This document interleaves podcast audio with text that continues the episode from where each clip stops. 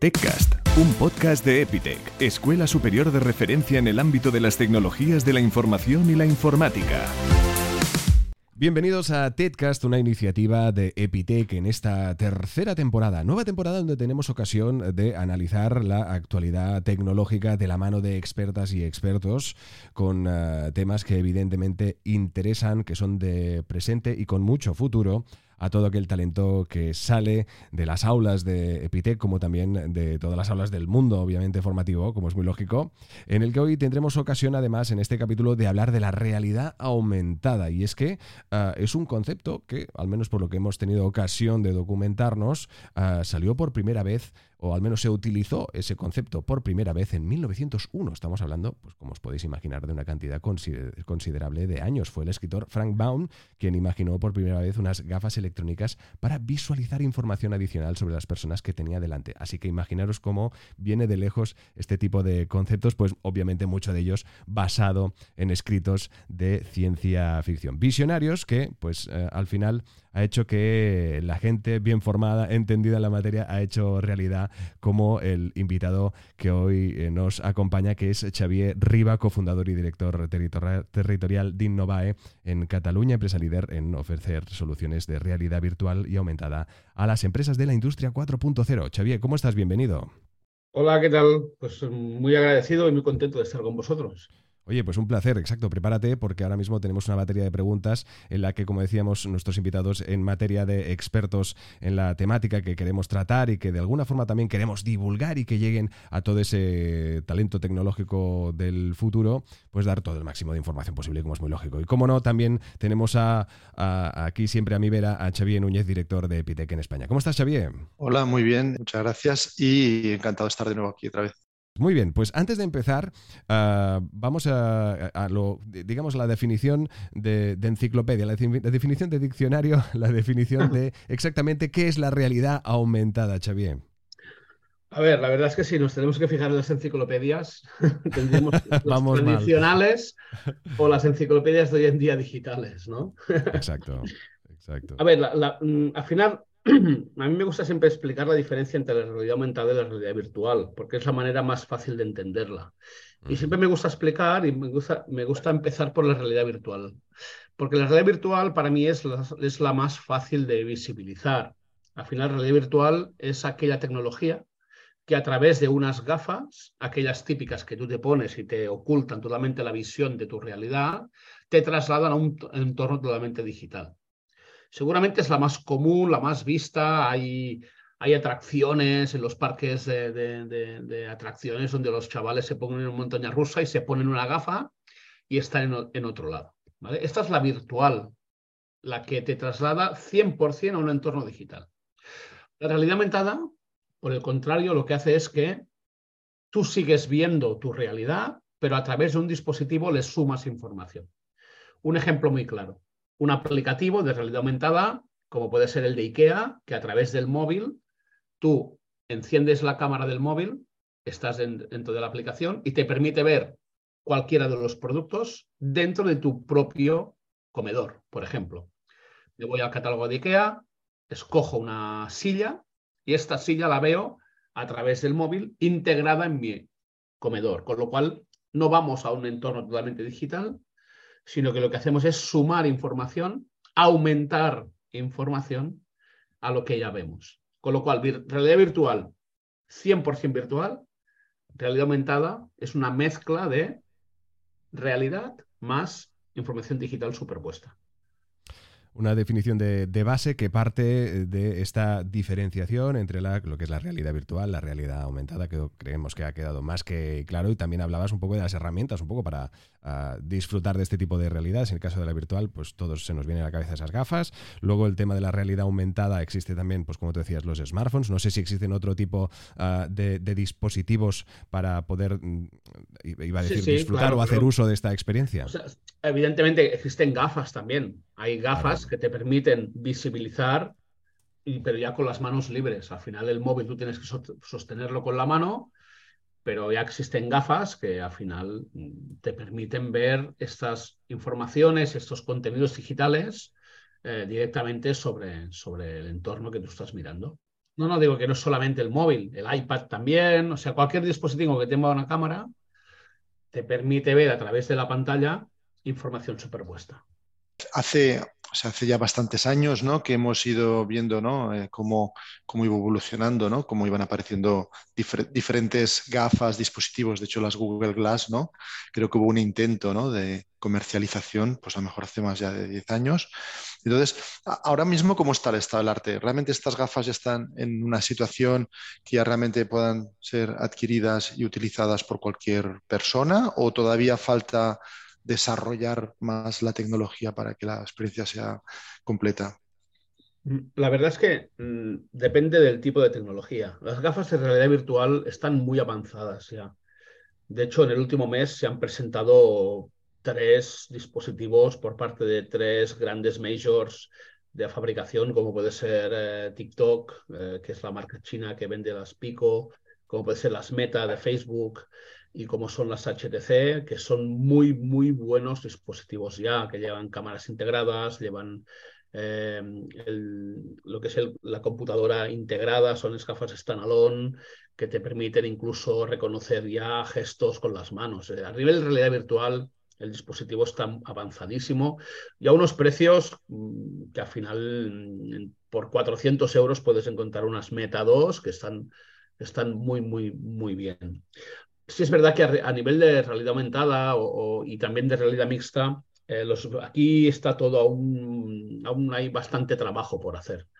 Porque al final lo que distingue la aumentada de la virtual es, esa sensórica, ¿no? La sensórica que te permite reconocer el entorno, eh, con lo cual integrar eso en una gafa que te dé una potencia de, de visualización, aún, aún, yo creo que aún le falta, aún le falta la parte de las gafas de realidad aumentada para, para conseguir aquel dispositivo eh, que no pese mucho, eh, que te dé una calidad de visión con un amplio, eh, digamos, ángulo de, que te abarque bastante, que no solamente sea una pantalla. Pero bueno, estamos en el camino. Ah, suenan campanas de que Apple sacará cosas el año que viene. A ver, a ver, estamos expectantes. La verdad es que estamos todos muy expectantes, porque sí vemos que hay una evolución muy rápida en la realidad virtual y estamos esperando ya cuando esto se acelere en la, en la aumentada y mixta. Al final yo creo que se acaba a triunfar más en nuestro día a día. Y, justamente, ¿no? Eh, me recuerdo también hace unos cuantos años, se ven algunos vídeos que un poco eh, hacían parodia ¿no? de lo que era eh, usar estas gafas donde tendrían multitud de informaciones en tiempo real, entonces se mezclaba la realidad con, con, un montón de informaciones y al final era como un poco una especie de locura. ¿no? Eh, ¿Tú crees que ese es un riesgo o realmente eso simplemente es una parodia y, hay usos, ¿no? utilidades que se les puede dar de una manera mucho más, más razonable? ¿no? Claro, al final, a ver, desde nuestra experiencia, eh, la que tenemos en, Innovae y, la que tenemos en EIWA, del, Venture Builder, de, sobre todo de startups que, focalizan en diferentes verticales esas tecnologías, eh, seguramente si tú metes en un vídeo unas gafas de realidad mixta que vas por la calle, que ves multitud de información todo el rato, mm, es posible que pueda parecer una parodia, pero sí es verdad que si hiciéramos el mismo vídeo hace 30 años de lo que ahora hemos normalizado como un móvil, que empezáramos a decir, no, no, tendrás un dispositivo en la mano que te empezarán a llegar mails, em, compras, bancos, llamadas. Si lo hubiéramos exagerado, también nos hubiera parecido bastante una parodia, ¿no? Pero la verdad es que al final tú tienes en tu mano o en tu bolsillo un dispositivo y puedes filtrar la información a la que accedes, las cosas que haces. Con lo cual, no, yo, para mí no es descabellado pensar que en 10, 15 años tú puedas tener unas gafas eh, con la que acceder a multitud de información. Otra cosa es si te va a llegar de golpe o no. Yo creo que no. O sea, hoy en día tú sabes si estás en WhatsApp o estás comprando o estás consultando el banco o estás chateando con quien quieras. Tú eliges cuál es la información a la que accedes a través de un dispositivo móvil. Pues al final la gafa va a ser un dispositivo móvil llevado a, un wearable más que te va a permitir eh, acceder a la información seguramente mediante la voz, eh, con lo cual lo mismo que tú haces en un móvil, lo vas a poder hacer en una gafa. eh, con lo cual mm, no tiene por qué ser una vorágine de información. O sea, tú seguramente en el mundo real vas a tener diferentes capas de información que vas a poder visibilizar a tu antojo. Entrarás a un supermercado y vas a poder eh, pues, escoger la capa de información que en ese momento quieras ver. ¿Quieres llamar a alguien? Pues lo vas a combinar. O sea, no tiene por qué ser tan, tan, tan loco ¿no? el acceso a toda esta información. Claro, quizá lo que conviene es hacer entender que cada vez seremos eh, o tendremos más control eh, de, todos esos datos y de toda aquella información a la que tengamos. Es decir, de alguna forma iremos aprendiendo porque sí que es verdad que hemos vivido en una vorágine, en una cantidad de tecnología que nos permite acceder a una cantidad de cosas, pero también a la vez ofrecer muchos de nuestros datos sin, sin darnos cuenta, ¿no? Por lo tanto, entiendo que con el paso de los años, como es muy lógico, acabaremos un poco todos eh, reeducándonos en este aspecto. De la misma forma que antes hablabas en materia de, tecnología ¿no? y de herramientas, como en su momento quizá ahora, a día de hoy, aún existe mucha prudencia a la hora de, de sacar nueva tecnología como estas gafas, como fue el caso de Google Glass que quizás salieron antes de lo que tocaba, ¿no? Es posible. Al final, em, cuando, cuando Google lanzó eh, eh, ese dispositivo, eh, yo creo que la gente no estaba preparada. Ya no solamente a, nivel de saber utilizarlo, sino a nivel de, entenderlo, ¿no? O sea, hubo mucha controversia con gente que iba en un... O sea, me acuerdo discusiones de que alguien en un metro con una gafa puesta ostras, la otra gente se sentía intimidada porque le daba la sensación de que le estaban grabando, de que y hoy en día tú ves gente en la calle con un móvil haciéndose un selfie y la cámara te está apuntando a ti y tú no sabes si se está haciendo un selfie o a lo mejor te está grabando, pero lo has normalizado. Tú crees que se hace un selfie, pero igual te está haciendo una foto, pero ya no piensas en eso. ¿Por qué? Porque al final es una cosa bueno, o que no le das la importancia o que ya estás tan acostumbrado a, entender que todo el mundo graba a todo el mundo, que estás por todos los sitios, o sea, mm, que, al final hacerlo hoy en día es muy diferente de, cuando en 2015 eh, Google sacó ese, prototipo, ¿no? Que al final fue un, clavar una lanza, abrir un camino y hoy a partir de aquí ha evolucionado muchísimo. También es cierto que Google ha lanzado muchas veces servicios como globos sondas, ¿no? que han permitido eh, probar, ¿no? Eh, analizar una, un, tipo de servicio, un tipo de, digamos, de, reactividad por parte del, público y a partir de eso han ido pivotando, han ido mejorándolo, a veces incluso han, ido, han, parado servicios que luego han salido años más tarde, ¿no? O sea que, que también es, es, normal que una empresa como Google tome esas iniciativas. De todas maneras, eh, Xavier, vosotros ya que habéis hecho muchos, me comentabas otro día, muchos proyectos ya incluso, sobre todo para empresas, ¿no? Relacionadas con la red aumentada, ¿nos puedes explicar así algunos eh, casos de uso que nos permitan ilustrar y entender cómo aporta valor esta tecnología? Sí, sí, claro, obviamente. Nosotros, a ver, al final nuestras soluciones eh, estamos, digamos que nos dirigimos tanto a entorno empresarial como a entorno educativo. Sí es verdad que la parte empresarial es la que más, más proyectos hemos desarrollado. Eh, bueno, en los 17 años de, experiencia que llevamos, hemos hecho más de 400 proyectos ya.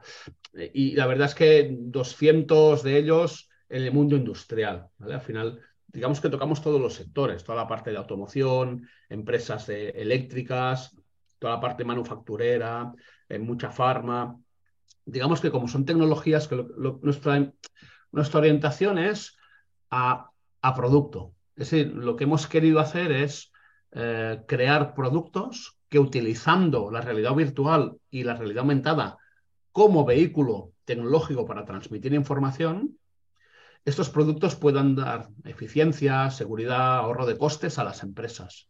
Eh, que no sea, o sea, al final siempre se ha asociado mucho esas tecnologías a la parte marketingiana, hacer campañas de marketing, hacer eventos, hacer eh, cosas encima de un escenario, pero nosotros en 2014 dimos un vuelco, ¿no? Dimos un vuelco a nuestra orientación y nos enfocamos al producto B2B. Y a partir de aquí, en todo este contexto de la industria 4.0, es donde hemos encontrado eh, que estas tecnologías realmente pueden aportar valor a las empresas. Por ejemplo, Em, hacemos formación en realidad virtual para, para, personas, para operarios o en temas de prevención, eh, porque al final la, realidad virtual permite poner a operarios en un, entorno de trabajo y, a través de un simulador en realidad virtual, tú te pones las gafas y simulas un trabajo, con lo cual el método de aprendizaje eh, es mucho más rápido, es mucho más fiable. Los, los operarios aprenden de una manera mucho más rápida y están mucho más focalizados. Eh, tenemos simuladores virtuales, por ejemplo, en, Continental, están está instaurado en las 52 plantas a nivel mundial que tienen dedicadas a la automoción, donde los operarios aprenden a trabajar en una línea de trabajo eh, y lo hacen de manera virtual. Con lo cual, en el momento en que tú le sacas la gafa y le pones en un entorno real, pues es lo mismo que han practicado, ¿no? Al final, no estamos haciendo, no estamos inventando nada. Los, los, los pilotos de aviones aprenden con simuladores desde hace años y años, con lo cual estamos aplicando el mismo criterio a cualquier trabajo eh, en una industria. Eh, hacemos también, por ejemplo, pues no sé, eh, aprender a utilizar maquinaria, o aprender a conducir, conducir carretillas elevadoras, o a mm, toda la parte de prevención de riesgos. Aquí la realidad virtual tiene muchísimo que aportar porque al final estás aprendiendo, te estás sensibilizando, te estás formando sin peligro.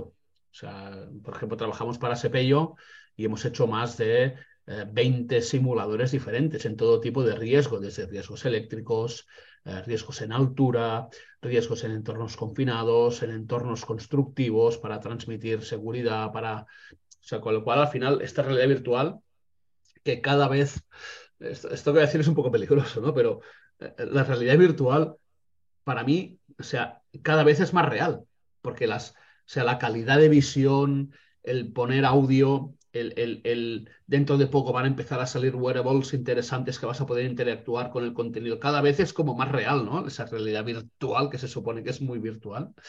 Con lo cual, digamos que pones a la persona en el centro del aprendizaje y en primera persona aprende mucho más rápido. Eso está súper contrastado. Este es uno de los verticales donde, donde, estas tecnologías pueden aportar mucho a la empresa. Luego, por ejemplo, también em, tenemos dos productos orientados eh, y que además utilizan realidad aumentada a ayudar a las empresas a digitalizar sus operaciones. Cualquier tipo de operación, desde un mantenimiento preventivo a un mantenimiento, a una puesta en marcha, por ejemplo. Eh, claro, nos hemos, nosotros nos encontramos, hicimos una reflexión hace, hace cuatro o cinco años en que, bueno, nos dimos cuenta que en la industria, pues muchas veces cuando los técnicos iban a hacer reparaciones, eh, pues igual no tenían poca experiencia, no, no, no tenían eh, mucha información, igual a veces llegabas, abrías una máquina y, y, tenías que cambiar una pieza y ostras, era una pieza muy antigua, de la cual no existían manuales, eh, no había ese conocimiento porque igual era un, un, técnico novel que había acabado de entrar, entonces todo el conocimiento, bueno, eh, era conocimiento tácito en la cabeza del experto, ¿no? Que siempre lo había hecho. El día que no iba el experto, ¿qué pasaba? todo se ralentizaba, ¿no? Con lo cual eso afectaba a los resultados empresariales.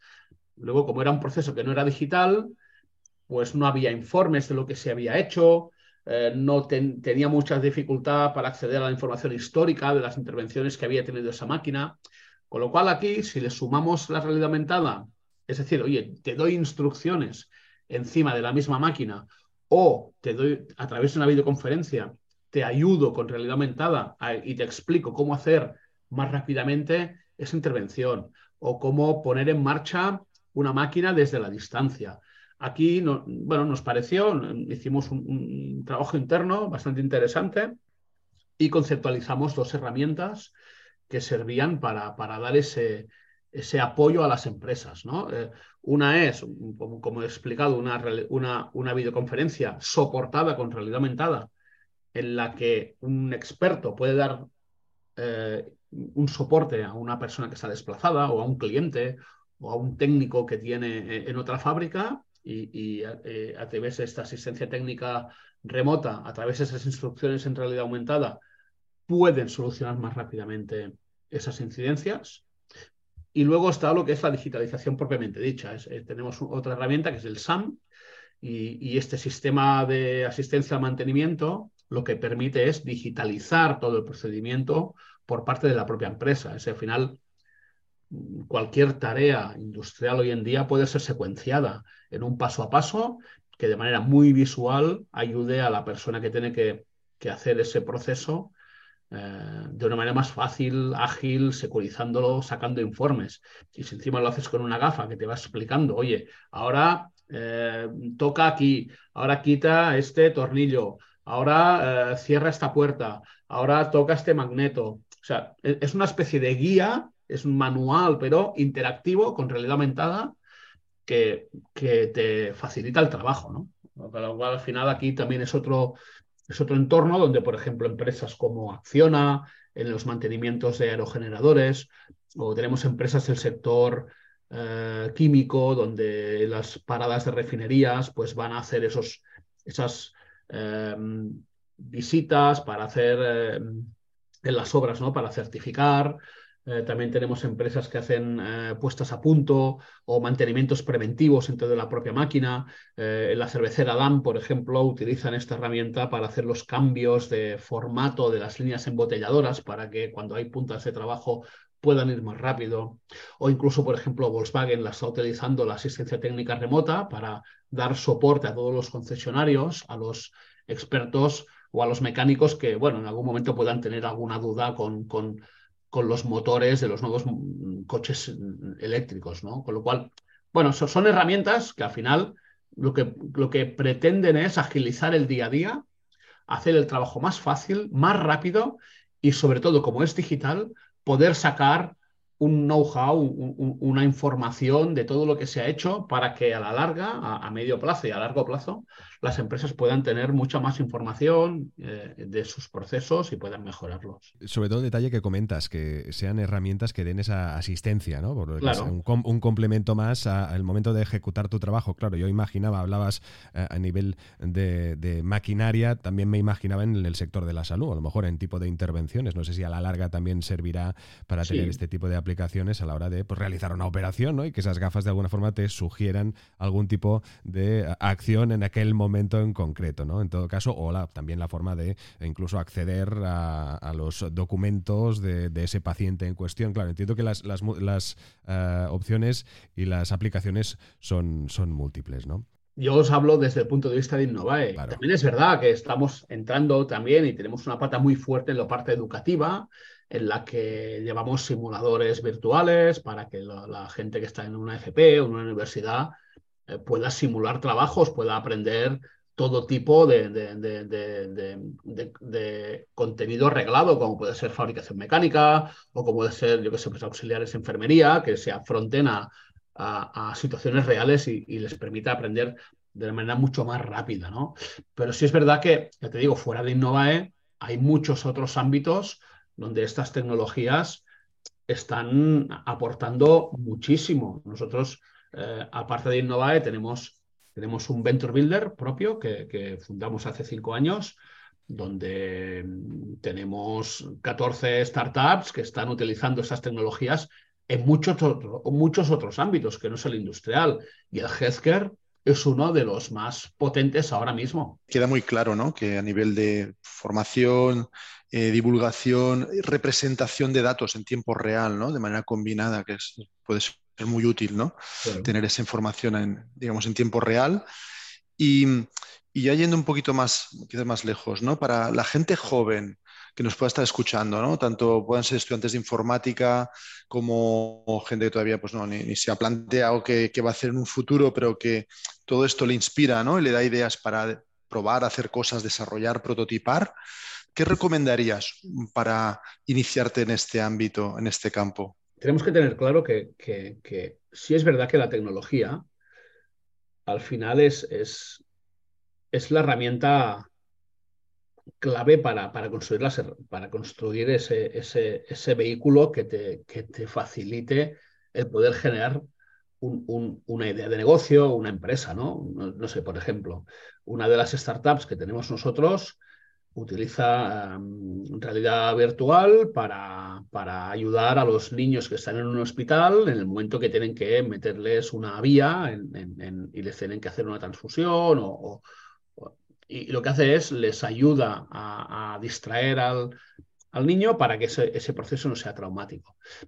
Esta empresa, al final, sí es verdad que utiliza la realidad virtual, pero digamos que para poder montar esta empresa no solamente tienes que saber de realidad virtual, hay muchos más ámbitos. Eh. nosotros cuando, cuando montamos una empresa eh, nos asociamos con emprendedores que tienen ese espíritu de, oye, quiero montar una empresa que va a utilizar tecnología de última generación como, como vertebración de su modelo de negocio, pero al final realidad virtual es solo un vehículo. O sea, tú, e, es como mm, saber Photoshop. Saber Photoshop mm, lo puedes utilizar para mil cosas el Photoshop. O sea, puede ser pues, mm, desde temas marketingianos a temas de retoque. O sea, hay muchos ámbitos donde conocer una tecnología te puede, te puede dar esa visibilidad, ¿no? Em, nosotros básicamente lo que yo lo que recomendaría es que no solamente nos fijemos en la tecnología, o sea, al final aprender a programar en realidad virtual está bien, mm, pero siempre necesitas, si quieres ir más allá, tener una visión empresarial de saber em, qué quieres vender, cómo lo quieres vender, cómo lo vas a promocionar.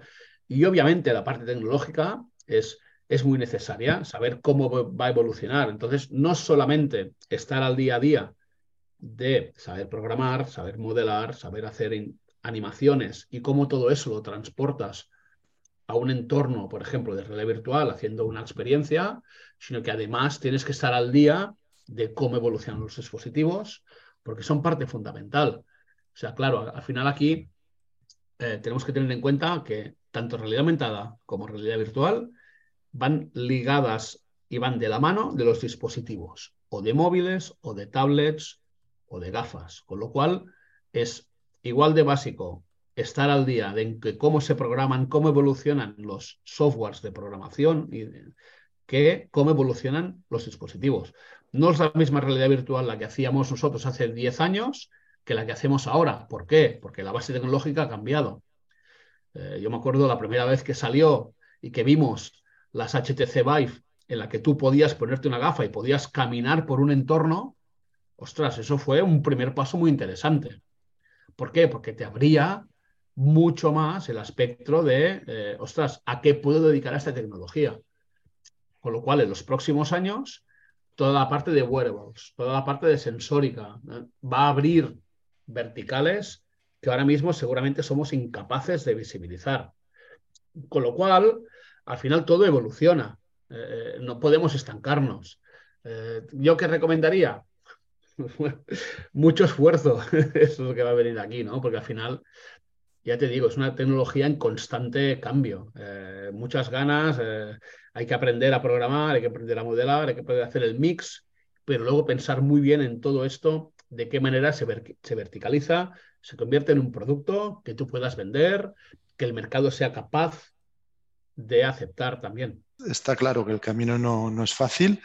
En, cualquier caso, bueno, es la, tecnología en sí misma, ¿no? La herramienta no, abre muchas oportunidades, ¿no? Porque hay, muchas páginas que escribir, ¿no? Hay muchos modelos que pensar, desarrollar y probar, ¿no? Está claro. Pero si tuvieses que, igual que has hablado de Photoshop, ¿no? Como en este caso, pues una herramienta pues, de, de diseño, ¿no? Diseño gráfico.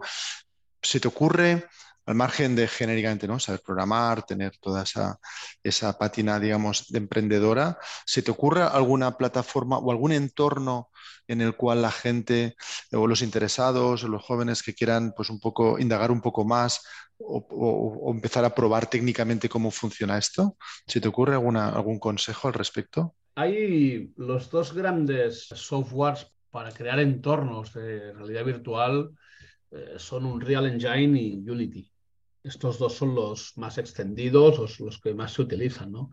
De hecho, seguramente eh, Unity es el más, es el, más el, que se está utilizando más. Entonces, bueno, estos dos entornos son básicos, son básicos para poder empezar a crear eh, entornos modelados y empezar a programar pequeñas interacciones.